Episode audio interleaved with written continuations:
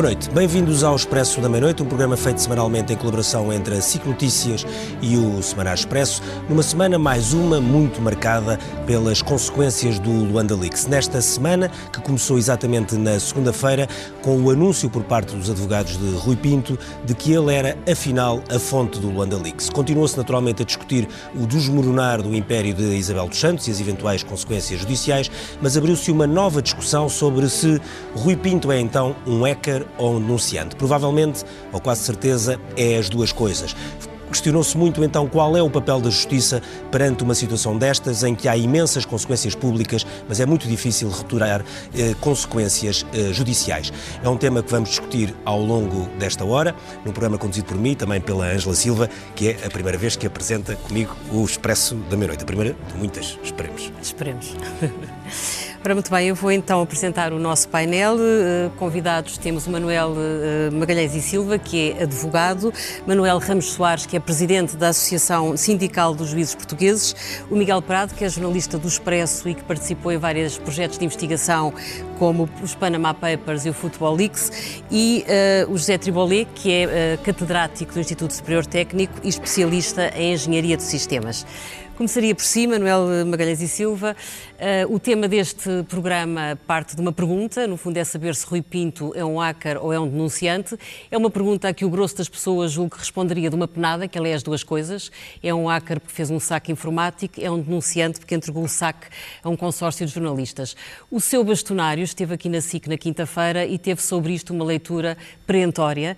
Ele acha que defende a teoria de que quando a investigação é uh, ilegítima, nada se aproveita. Ele diz mesmo quando uma árvore está podre, todos os frutos estão podres. Aquilo que eu lhe pergunto como advogado é se acha possível deitar para o lixo aquilo que Rui Pinto nos mandou para cima da mesa.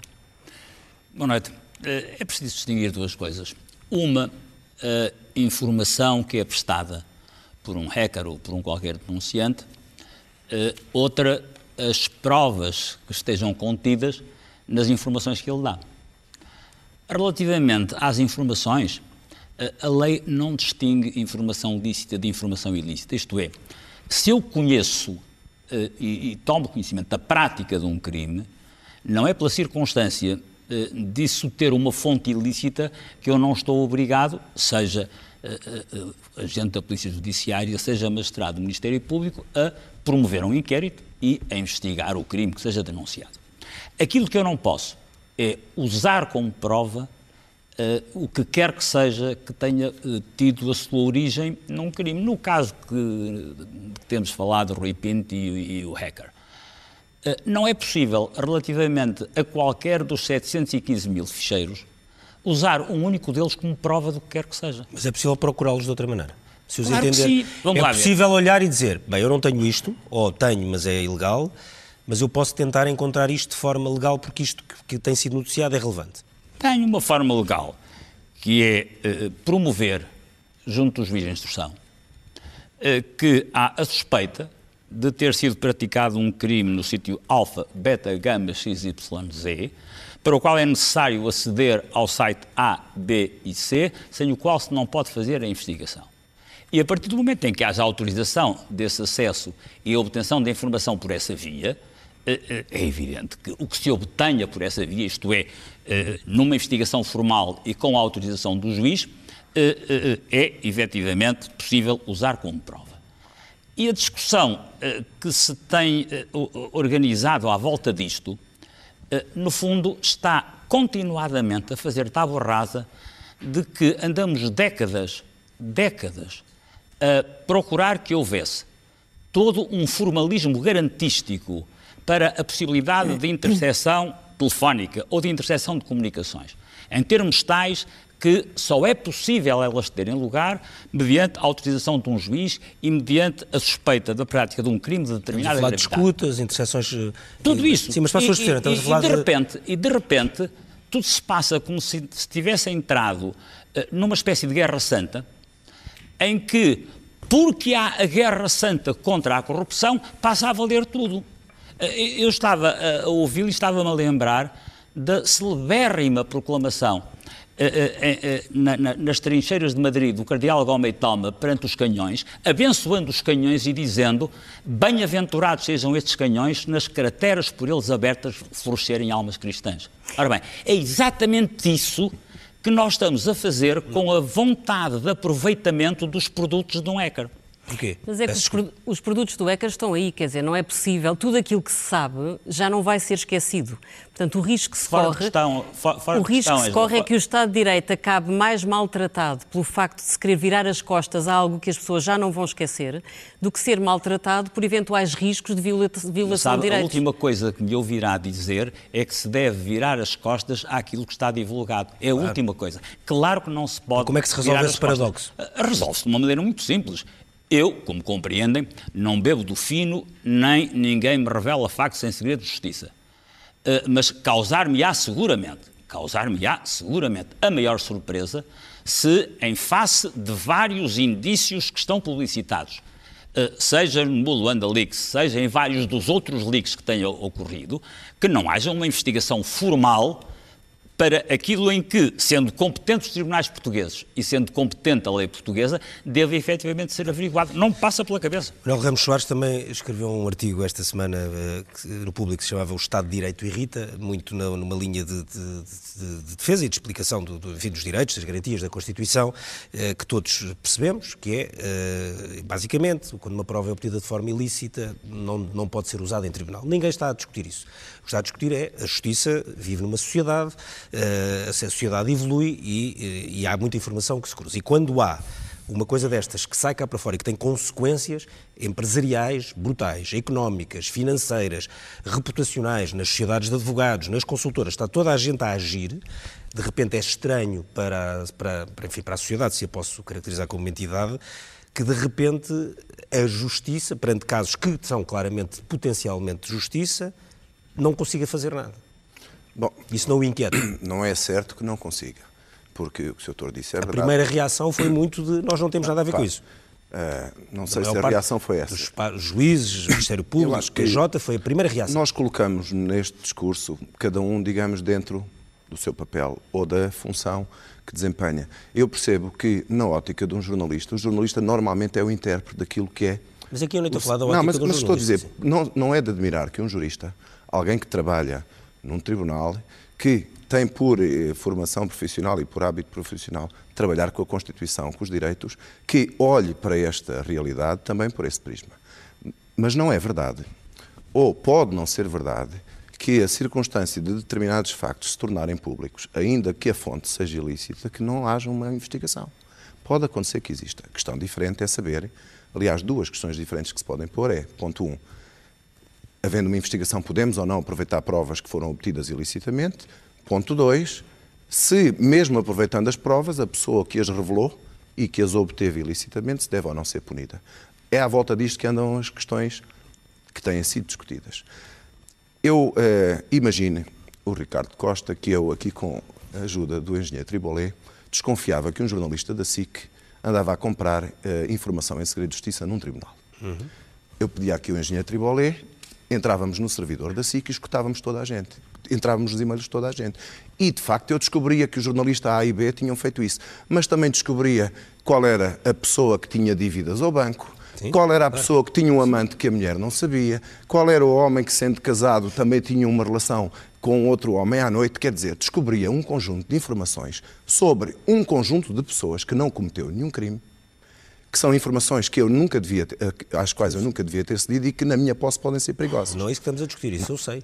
É disto que estamos a não, discutir. Não, porque é estamos lei, a discutir na não, porque a lei não está feita. Saca tudo. Eu, quando estou a dar esta informação, ou, ou, quando estou a dar este exemplo, a lei não está feita para proteger aquelas duas pessoas que eu acabei por descobrir que praticaram o crime. Para, é para proteger, proteger aquelas. Todos, claro. claro. Por isso é que não se pode fazer escutas sobre toda a e, gente. E ainda vou acrescentar mais. Imagino que eu, com essas provas, em vez de ir à polícia, vou a um jornal ou uma estação. Ou, ou, ou põe num blog. Ou, ou põe num blog. Como, foi, dizer, como fez o Rui Pinto Nós temos falado de denunciantes. Só há denunciantes quando há denúncias. E a denúncia, nos termos da lei, é a comunicação de um, uma suspeita a uma autoridade com competência para investigar. Isso é que é uma denúncia. Se eu tiver conhecimento de um crime ou suspeita de um crime e o disser assim, num almoço ou numa conversa particular, não estou a fazer uma denúncia. Eu sei. Estou a informar um jornalista. Portanto, o que é que eu quero dizer com isto? Nós não podemos, é evidente que é muito desconfortável nós olharmos para isto e dizermos assim, agora, pessoas que eventualmente tenham cometido crimes vão ser impunes.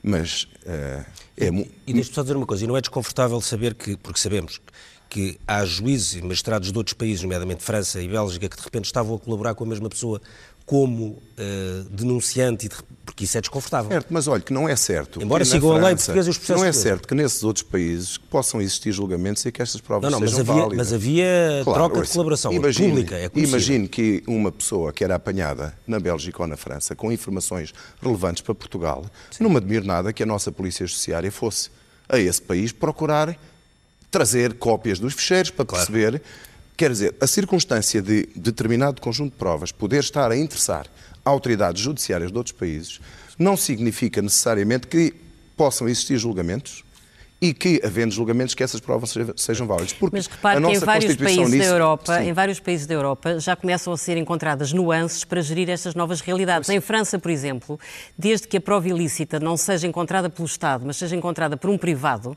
o Estado pode utilizá-la.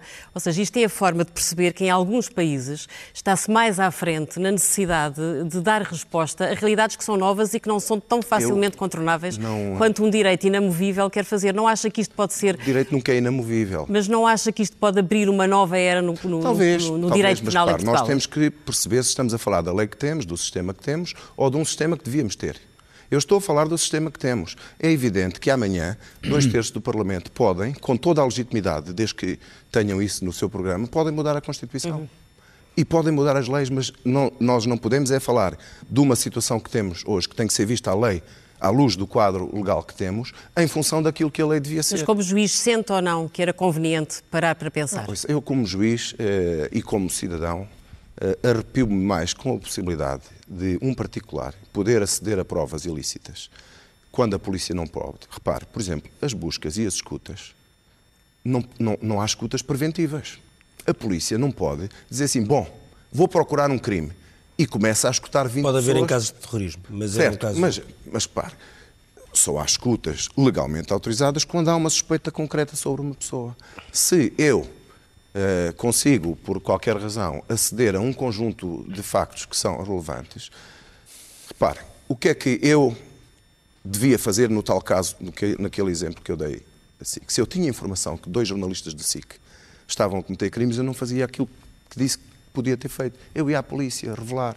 Claro. E a polícia fazia uma investigação formal, com as autorizações, autorizações que devia ter, a prova que viesse a ser obtida era lícita e a pessoa que tinha cometido o crime o era problema, vamos, vamos O problema é que a esmagadora maioria das pessoas não ia acreditar que o efeito fosse uh, tão Bom, relevante tá, quanto foi com esta denúncia aí, do hacker, então... porque a justiça é morosa e os resultados chegam sempre, tardam sempre a chegar. Miguel, gostava de fazer uma pergunta. Tu tiveste a investigar os Panama Papers e o Football Leaks e acho que era importante, era útil explicares qual é a diferença que existe entre publicar em bruto escutas telefónicas, por exemplo, como fazem os tabloides, ou gerir este tipo de denúncia através de um trabalho jornalístico bastante mais filtrado e onde aquilo que não interessa não é propriamente publicado? Olá, boa noite. Eu acho que é, é exatamente a questão do filtro ou do critério que, que, um consórcio jornalístico pode trazer este tipo de, de informação. Isso viu-se no caso do, do Futebol Leaks, começou com um blog em que... Tu trabalhaste nos dois Futebol Leaks, logo sim, desde 2016. Sim, exato. E, e, o Futebol Leaks começou como um blog onde eram divulgados de forma avulsa contratos, com as cláusulas, os nomes dos jogadores, das partes envolvidas, informação pessoal, e-mails, etc. Uh, e depois, a dada altura, o blog cessa uh, com as publicações e mais tarde aparece um consórcio europeu de jornalismo de investigação uh, que teve acesso a parte do, do, material que se veio a saber ter sido obtido ou passado por, por Rui Pinto. Nessa altura era o chamado John. Era exatamente, era exatamente. E, e, o que o consórcio fez foi um tratamento jornalístico tentando, uh, a partir de, de, daquele acervo de documentos, uh, perceber o que é que é de interesse público, o que é que pode revelar uh, conflitos de interesse, possíveis casos de evasão fiscal, ocultação de, de rendimentos, violação de regulamentos e regras da UEFA, no caso do Futebol Leaks, e foi isso que, que nós procurámos fazer. Vocês expurgavam tudo o que era questões pessoais, porque havia lá no meio disso mails e coisas que eram. Uh, haveria uh, muita informação que, que, no nosso entender, não tinha interesse noticioso e não se justificava publicar, e nós tivemos sempre o cuidado Uh, no Football Leaks, como, como no, no, nos Panama Papers, nos Malta Files, de tentar proteger aquilo que eram informações pessoais ou do foro pessoal e que não tinham interesse nenhum para, para divulgação pública. E aconteceu o contrário, haver matérias com muito interesse, mas que tiveste o dilema de saber se podias ou não divulgar? Um... Há mails, apesar de tudo, que podem ter que ver com escritórios de advogados, com informação relevante, mas que é preciso parar para pensar.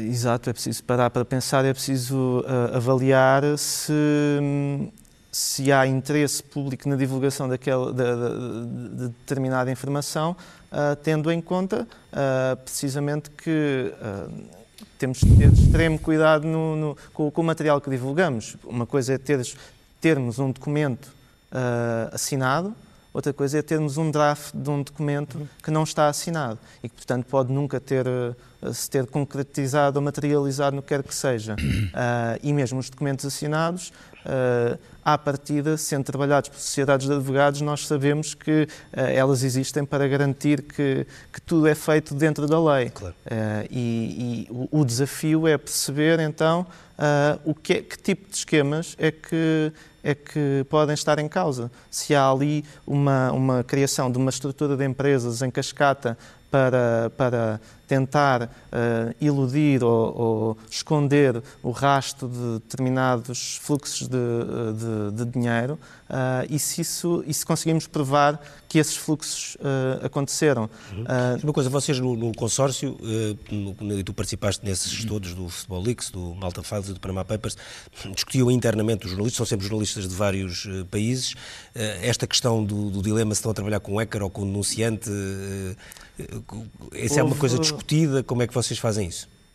Houve alguma discussão, no, sobretudo no consórcio europeu, que foi onde eu trabalhei mais... mais que é liderado pelo Der Spiegel, não é? Exatamente, e, e, houve alguma discussão sobre quem seria a fonte. A questão é, uh, a Spiegel, uh, que foi quem teve a informação em, em, primeira, em primeira mão, digamos assim, a Spiegel nunca partilhou com, com o consórcio a identidade da, da fonte. E, portanto, trabalhámos todos uh, no pressuposto de não sabemos exatamente quem é a fonte, temos os documentos e vamos analisá-los. Um, e depois, a partir daí, conseguimos construir histórias e trabalhando em rede com uh, também um outro desafio que é, em determinados países, Uh, é possível publicar determinado tipo de informação, comunicações uh, privadas, uh, e noutros países não é. Uhum. E, portanto, havia aí um dilema para, para gerir. Claro. Professor José Tribolé, uh, queria perguntar, uh, nós, está aqui neste programa exatamente por ser um, um, um grande especialista em questões informáticas, engenharia de sistemas. Uh, e que de vez em quando nos prega alguns sustos com umas declarações tremendistas, não é? Chegou a dizer que com 100 mil euros e uma pequena equipa conseguia fazer parar o país em 15 dias. Estava errado, não é preciso ser 100 mil euros, é bastante menos.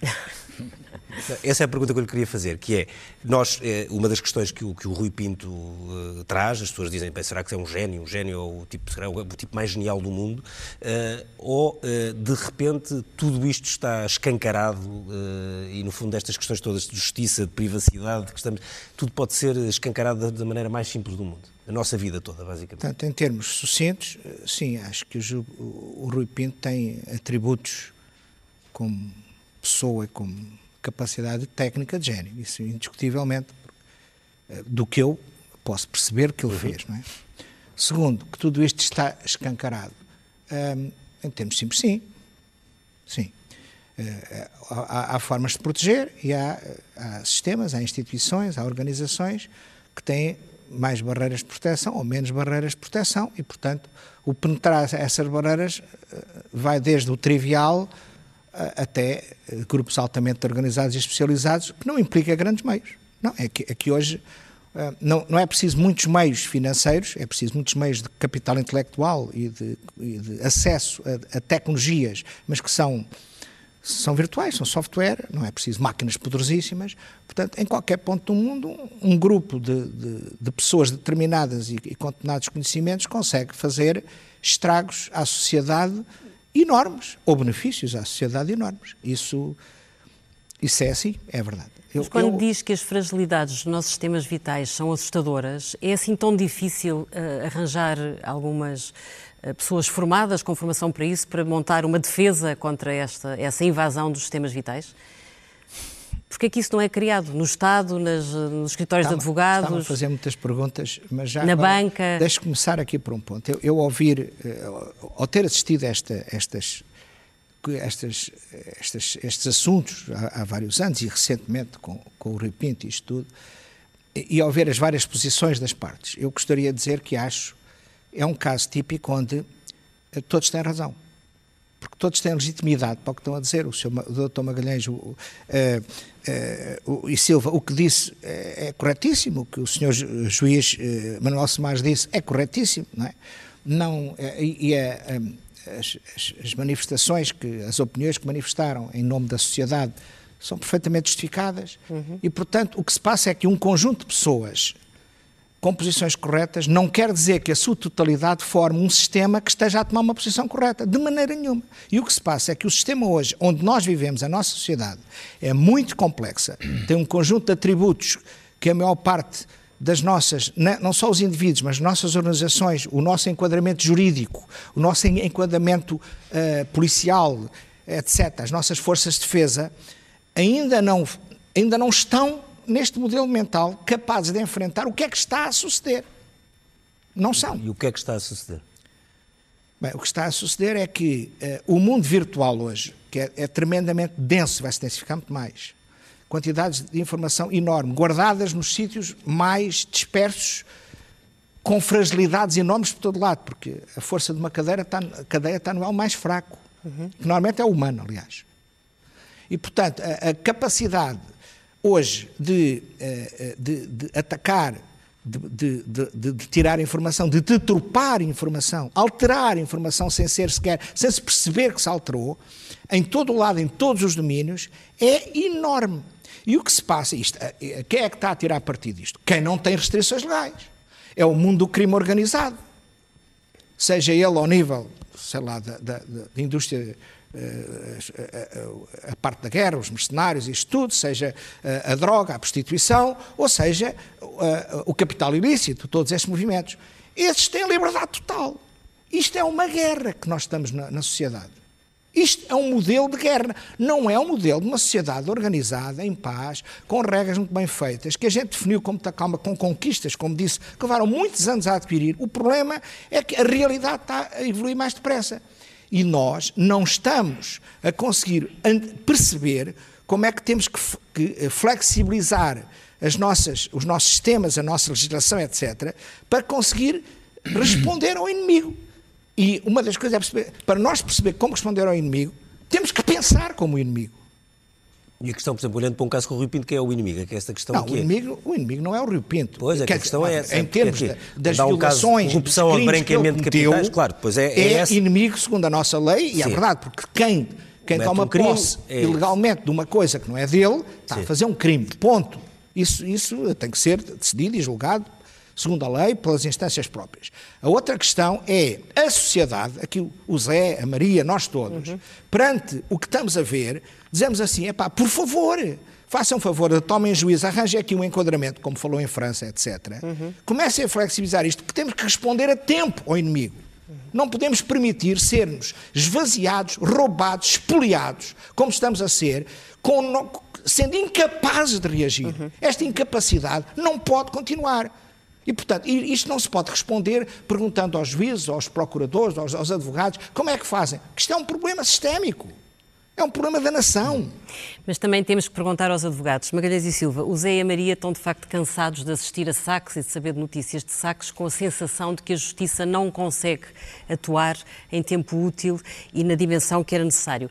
Há uma, há uma lei de 2004 que obriga os advogados a reportarem ao Ministério Público casos que lhes passem pelas mãos e que cheirem a suspeitas, por exemplo, de branqueamento de capitais. Uh, o anterior uh, bastonário da Ordem dos Advogados disse há dias que durante o seu mandato uh, o histórico que aconteceu sobre isso foi praticamente nulo, quer dizer, houve pai três ou quatro casos. Como advogado, o que eu gostava de lhe perguntar era se alguma vez reportou ao Ministério Público algum caso que lhe tenha cheirado verdadeiramente a esturro. Nunca me pareceu que eu me tivesse apercebido qualquer caso que tivesse cheirasse a esturro. E, e se tivesse aparecido, seguramente que não comunicaria ao Ministério Público, comunicaria ao bastonário, eh, e o bastonário é que é a entidade que está instituída para filtrar esse tipo de informação e depois a comunicar, seja à, à autoridade financeira, seja eh, ao DCIAP, seja ao Ministério Público, a comunicação não é feita diretamente pelos advogados eh, às autoridades. Mas nunca me apareceu efetivamente nenhuma situação. Eh, eh, Mas o anterior bastonário uh, tornou público que tinha tentado criar um modelo que, de certa forma, uh, ajudasse a combater as eventuais resistências de escritórios de advogados em apontar casos e, e, depois foi o Conselho Geral da Ordem que acabou por devolver para trás essa proposta que ele tinha apresentado e, portanto, ficou tudo um bocadinho em águas de bacalhau. Uh, sente que há resistências da parte do, dos advogados uh, a denunciarem casos que eventualmente tenham que ver com estes crimes que agora estão a vir a público? Não lhe sei responder. Uh, sinceramente, não lhe sei responder, embora eh, eh, eh, não me custa aceitar que há habitualmente alguma reação corporativa, dos advogados também, relativamente a abordagens que possam querer dizer limitação do exercício da profissão. No caso concreto e relativamente ao projeto Guilherme Figueiredo e que não terá passado no Conselho Geral, eu não o conheço, eh, não faço ideia nenhuma, eh, quer dos méritos, quer dos deméritos do, do projeto. Eh, poderia efetivamente fazer sentido, porque se há intervenção, que é obviamente importante, na prevenção do branqueamento de capitais, é, é, que haja uma cooperação adequada nos advogados com as autoridades financeiras e as autoridades policiais e de justiça, e aparentemente Uh, isso não tem, não tem acontecido com a proporção que se supõe de casos existentes no país. O problema é que os advogados, ao contrário dos juízes, não, não, não é suposto serem independentes, não é? São imparciais. São, imparciais, são, são parte não tem está, estão para defender os seus clientes. Não, tem é? rigorosamente nada a ver. Os advogados do Dr. Isabel não, dos Santos, é não tem nada a ver é a parcialidade. Que defender. Não tem rigorosamente nada a ver a parcialidade que é própria de quem defende interesses de parte, exatamente por isso, uh, com dar cobertura a atividades ilegais, uhum. ou perante suspeita de atividades ilegais. São coisas completamente distintas. Essa ideia que às vezes existe de que, pronto, eh, eh, é advogado e, como é advogado, pode efetivamente fazer Encobre. tudo o que seja necessário Sim. para uh, uh, encobrir uhum. situações desse tipo. Não é efetivamente assim. o advogado que atua desse modo, nesse enquadramento, comete efetivamente uma infração grave. Manuel Soares, como é que uh, responde ou segue aquilo que disse o Zé Tribolé? Porque o que o engenheiro Tribolé disse é muito importante, porque nos interpela para é um porque problema. Porque a sociedade está a mudar Evidente. e é essa a questão. E, e, e a questão que se está a discutir é isso. É e as coisas mudam quando acontecem claro. fatores de mudança. Nós construímos na nossa sociedade ocidental um modelo de proteção de direitos muito rígido, que assenta numa Constituição, na existência de tribunais independentes para verificarem a constitucionalidade, na existência de instituições internacionais como o Conselho da Europa, o Tribunal Europeu dos Direitos do Homem, etc. E, portanto, temos um sistema rígido de proteção de direitos que assenta nesta ideia básica de que o Estado, as instituições públicas, não devem poder ofender os direitos fundamentais dos cidadãos. Agora, a questão que o engenheiro Tribolé põe bem é de saber se um modelo desta natureza, como ele existe, se está a ser mal utilizado e acaba por ter como função principal dar proteção a pessoas que não deviam ter proteção e, nessa medida, deixa de cumprir uma função uhum. socialmente útil. Ou se, e isso pode interpelar-nos no futuro, a todos, para tentar perceber se este modelo que temos aqui e ali, com certeza ninguém quer uh, regressar à tortura e às entradas da PIDA às seis da manhã na casa das... Não é disso. Estamos a falar na possibilidade que exige mudanças constitucionais. Certo, mas o que estamos mas, aqui a falar é de repente claro. haver coisas que, que acontecem, que nós sabemos que existem, que têm efeitos poderosos na sociedade e os instrumentos, que temos e os instrumentos não legais não terem depois Exato. nenhuma capacidade de acompanhar isso. Um dia podemos depois todos... torna, cria-se aquela ideia, que às vezes já existe. Que o sistema é para proteger essas não, pessoas. Ou que o sistema é para proteger ou que não serve para nada, as duas coisas. E isso é perigoso, mas é que o sistema pode mesmo estar a Repare, mas é que um sistema rígido desta natureza assente num conjunto de garantias que têm uma função importante. Claro que tem, não, é, não tem mas cujo resultado, se se provar que o único resultado, não é o único resultado, mas que uma das consequências ou um dos danos colaterais de um sistema dessa natureza é proteger pessoas que não deviam ter proteção, isso é suficientemente importante para a sociedade refletir sobre o modelo que criou e abrir eventualmente a possibilidade, porque os sistemas não são rígidos, quer dizer, eh, nós hoje fazemos escutas de uma forma, há 50 anos não havia escutas, porque eh, daqui a 50 anos as escutas telefónicas provavelmente são obsoletas. Há de haver outras formas de comunicação e de acesso à informação. O paradoxo daquilo a que estamos a assistir é que, ainda por cima, a justiça portuguesa teve uma imagem terrível durante anos, recuperou nos últimos anos porque as pessoas começaram a acreditar que, olha, afinal eles até já tocam nos poderosos, e agora, de repente, dá a impressão que voltamos a regredir, porque as pessoas têm a sensação que há outros meios, há os hackers, há estas denúncias, que são muito mais eficazes do que a justiça tem, tradicional. Tem razão, mas repare... Ou seja, isto menos, pode ter um custo reputacional assim, também para a justiça. A justiça não se pode comportar como se estivesse num concurso de simpatia. Porque nós temos que ter a noção. E não é de simpatia, isto... é de eficácia. Ah, mas repare, são duas coisas diferentes. Estamos a falar de eficácia, o que me disse é estamos a falar de confiança. A nossa curva de confiança é muito volátil. Hoje prende-se um ex-primeiro-ministro, amanhã faz-se uma sondagem, os juízes e os tribunais são os maiores. Mas depois, 15 dias depois, houve uma pessoa que eh, suspeita de violação, o juiz libertou, faz-se uma sondagem, somos todos eh, estranhos. E, portanto, nós não podemos, acho eu, um sistema não pode pautar a sua atuação, eh, digamos, atuando e comunicando apenas com o fito de obter eh, o aplauso. É muito mais fácil ter uma posição de dizer isto, o sistema protege os corruptos, os advogados e os juízes que estão a falar no sistema de garantias, afinal querem é proteger os corruptos. Isto é a linguagem mais fácil de ter. E há pessoas que se sentam nestas mesas, algumas até são pagas para isso, comentadores que têm esta linguagem fácil. Mas eu acho que a nossa posição, de quem tem responsabilidade, não pode ser dizer isso. Uh, Estou a perguntar uma coisa ao, ao, Miguel Prato, porque como participou logo no, do, Miguel, no, no Futebol Leaks, logo a partir de 2016, dizer, uma pergunta se calhar que não é fácil, a resposta, ou não tem uma resposta provavelmente simples, é da tua opinião, que como conheces desde o início, uh, acompanhas o trabalho do Rui Pinto desde o início, o que é que o move? Eu acho que move um sentimento de injustiça e de ineficácia de, de, das autoridades em relação. Mas ao... muito pelo futebol ou mais lato? No início, eu acho que movido pelo futebol. Eu acho que o foco dele era o futebol, os negócios sujos do futebol, uh, as negociatas, uh, o papel dos intermediários, dos fundos, a quantidade de dinheiro que, que, que se movimenta no, na indústria do futebol. Eu acho que isso foi o que o, que o levou a agir. Uh, o, eu acho que a dificuldade, que, ou o problema que se cria aqui é que sendo o futebol uma coisa tão emocional e tão pouco racional, um, pode-se perder um bocadinho o pé depois quando se está a fazer uh, o tratamento dessa informação ou quando se divulga essa informação avulso na, na internet.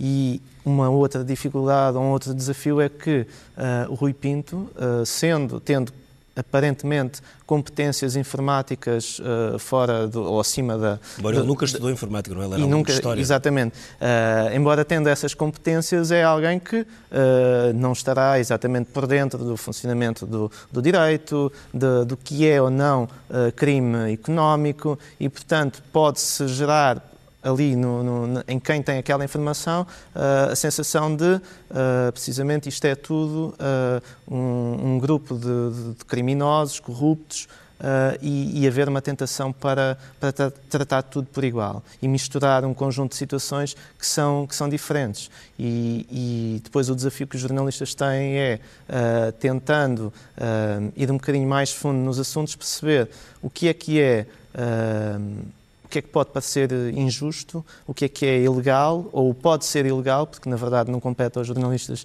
definir o que é que é legal ou não, a Justiça tratará disso, mas uh, talvez o, o, tratamento jornalístico tenha depois uma vantagem de, de, fazer essa filtragem de acordo com critérios um bocadinho mais finos do que, do que alguém que, uh, enfim, se entusiasmou uh, a, a, ver... Tu, por exemplo, percebeste como é que ele, uma pessoa que começa com o futebol e que de repente tropeça no, ou, ou parece com uma coisa como o Malta Files, que é uma coisa completamente diferente? Não, não... Ou tem uma ligação direta? Não percebi exatamente como é, que, como é que isso acontece, a não ser pelo facto de um dos fundos que, que Rui Pinto mais odiava, que era, a é, que era a Doyen, ter a sua sede em Malta. Agora fosse dinheiro do Cazaquistão, tinha sede em Malta. Exatamente, tinha a sede em Malta e, portanto, ele percebeu... Sou a puxar. Exatamente. E, as empresas, e a Isabel dos Santos também usava empresas com sede em Malta. Usava e usa. E, e, muitas, muitas empresas portuguesas têm sede em Malta. E escritórios de advogados portugueses têm, sede, têm, têm escritórios em Malta. É, porque Malta tem, precisamente, um tratamento, uma possibilidade de, de, as empresas conseguirem ter uma taxa efetiva de imposto de 5%, uh, ah, bastante competitiva. E, e Rui Pinto tropeçou na Doyen, tropeçou na, na estrutura de Malta e provavelmente interessou-se uh, por, por, saber mais. Um, talvez tenha sido por aí. Professor Triboli, vamos voltar às soluções. Um, acha que as instituições têm consciência da vulnerabilidade dos sistemas e acha que as empresas têm essa noção ou têm a sensação de que são todos apanhados de surpresa, incluindo escritórios de advogados, banca, uh, consultores? Uh, o que é que se pode montar nessas estruturas para que algo mude? Deixe-me dizer, de um modo geral, o estado de maturidade das nossas organizações, seja administração pública, central local, seja empresas e organizações sociais, etc., é muito baixo. Eh, não só ao nível dos colaboradores, porque a maior parte, a forma mais fácil de penetrar nos sistemas é através das pessoas. É? E, portanto, há toda uma educação que, aliás, notavelmente, o Centro Nacional de Segurança e a Autoridade Nacional de Segurança tem vindo a ter um papel pedagógico extraordinário no país, uhum. a procurar uh, divulgar, desde a escola até uh, em empresas, em instituições, em, em, direções gerais, etc., uma cultura básica de segurança nas pessoas.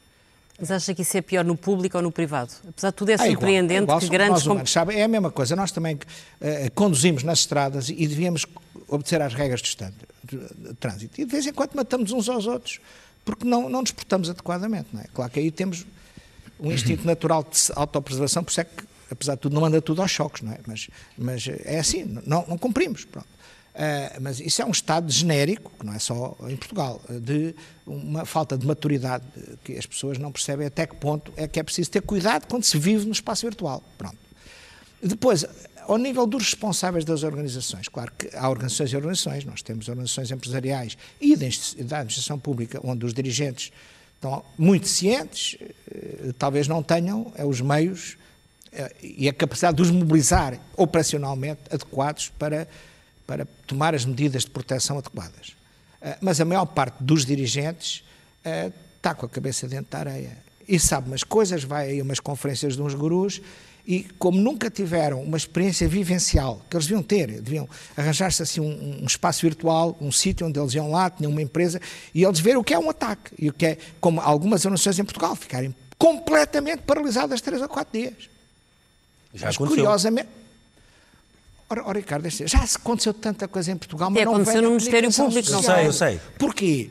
Porque as organizações naturalmente não querem falar destas coisas, porque isso provoca o pânico, isso, isso tem danos reputacionais. Portanto, está toda a gente num jogo eh, de vamos todos calar para ver se isto passa. Não passa. Não passa. Isto é como a, a, esta gripe agora, não é? Este problema.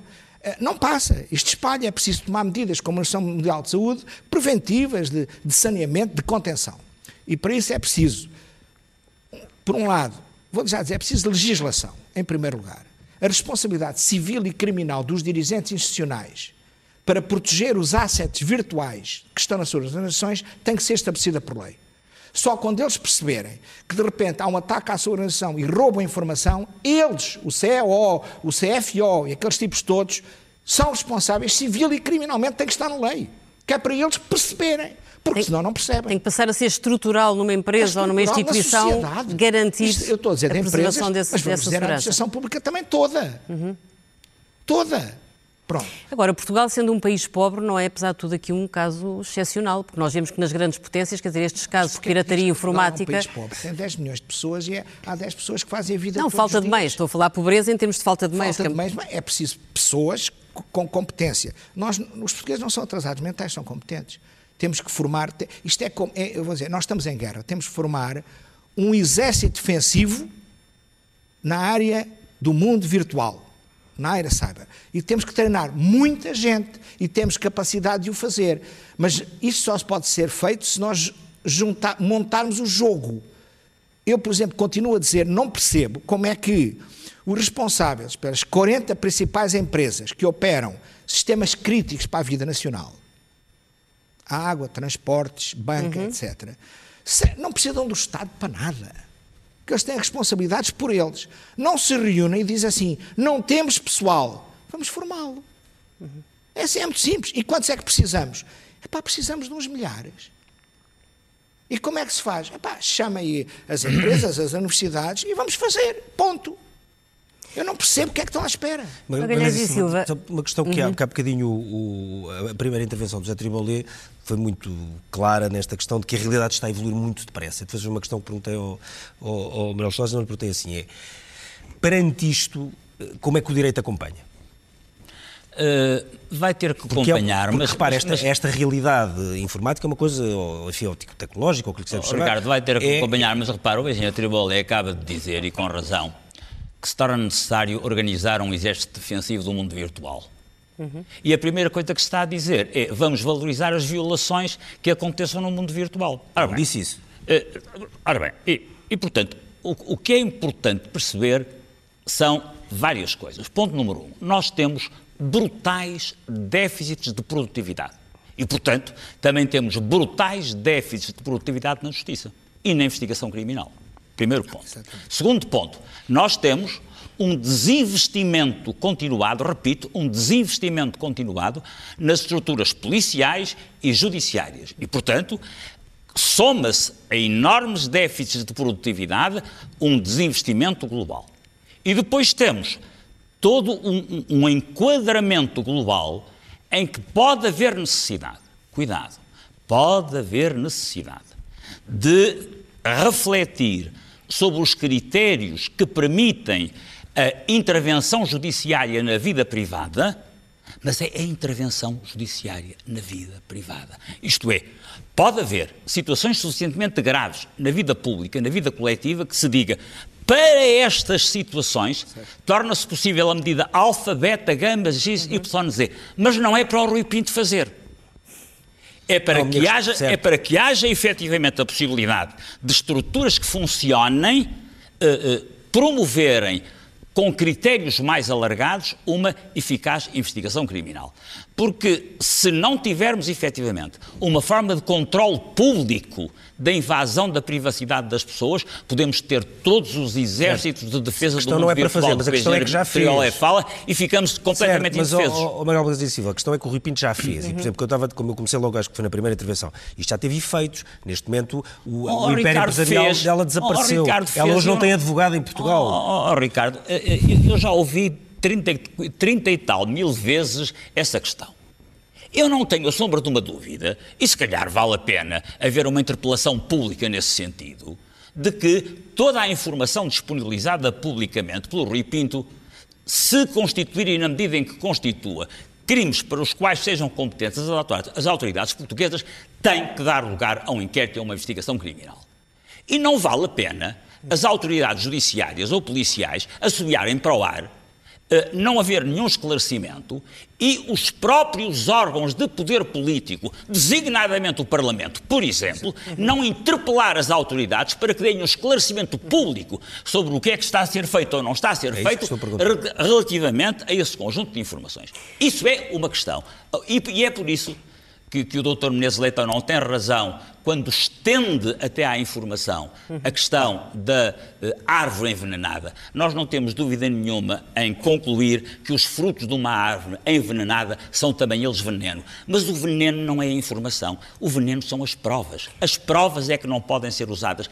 A informação Não há nenhum óbice a que aquilo que eu conheça, seja qual for a proveniência, uh, uh, possa efetivamente uh, ser utilizado. Ou seja, o Soutor admite que o poder político, o poder judicial e o poder legislativo estão confrontados, estão um pouco encostados à parede para que tomem decisões, para que parem para pensar, para que eventualmente, como dizia há bocado o Presidente do Sindicato do, dos Juízes, juntem dois terços ou tentem juntar dois terços no Parlamento e até, quem sabe, se ter que mexer na Constituição. Agora, o que eu lhe pergunto é, fala-se sempre muito da falta de meios... Oh, Angela, tenho as maiores dúvidas... Que tenha que se mexer na Constituição ou que se possa mexer nela, sim.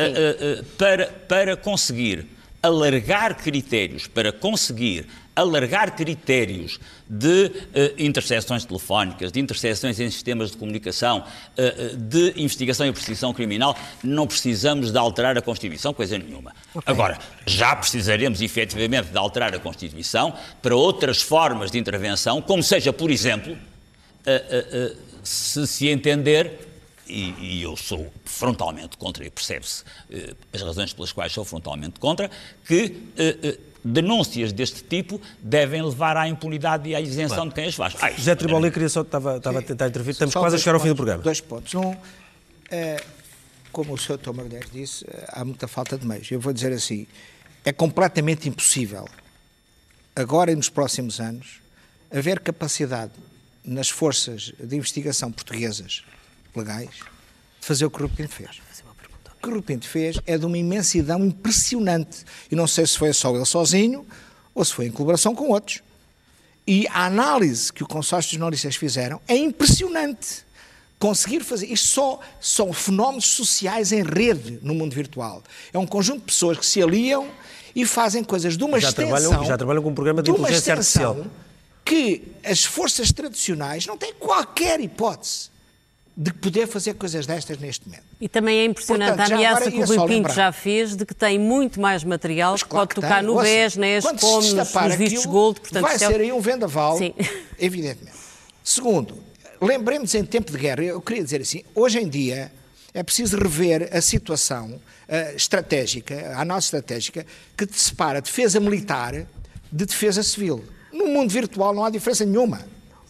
E o que nós, eu acho que o que nós devemos dizer é que temos que prever estados de exceção, como, como por exemplo vamos para a guerra, estados de exceção onde se podem invocar determinados mecanismos sob supervisão de autoridades excepcionais para atuar Esse em é sempre o ponto, a gente é, sob supervisão, sob supervisão. Temos que ir à primeira página do Expresso mesmo, porque estamos a terminar. Então, um tema muito interessante, provavelmente, se calhar, e não vamos discutir ainda mais em algum Expresso da meia-noite. Vamos então às, às capas do Expresso. Começo pela revista do Expresso. Uh, a comida do futuro, também deve ter aqui bastante coisas informáticas, mas vejo já aqui um gafanhoto, portanto, passo já rapidamente à primeira página da Economia. Amanhã leiam a revista, que eu a esta hora não consigo ver comida com gafanhotos. Bem, a primeira página da Economia Governo não descarta excedente ainda em 2019. O cenário mais provável é que seja um déficit de 0,1 do PIB, mas o secretário de Estado do Orçamento confessa ao Expresso que daqui a duas ou três semanas eh, saberemos. Depois, eh, uma parte da investigação do Luanda Leaks, sócio, sócio de Isabel de Santos, decisivo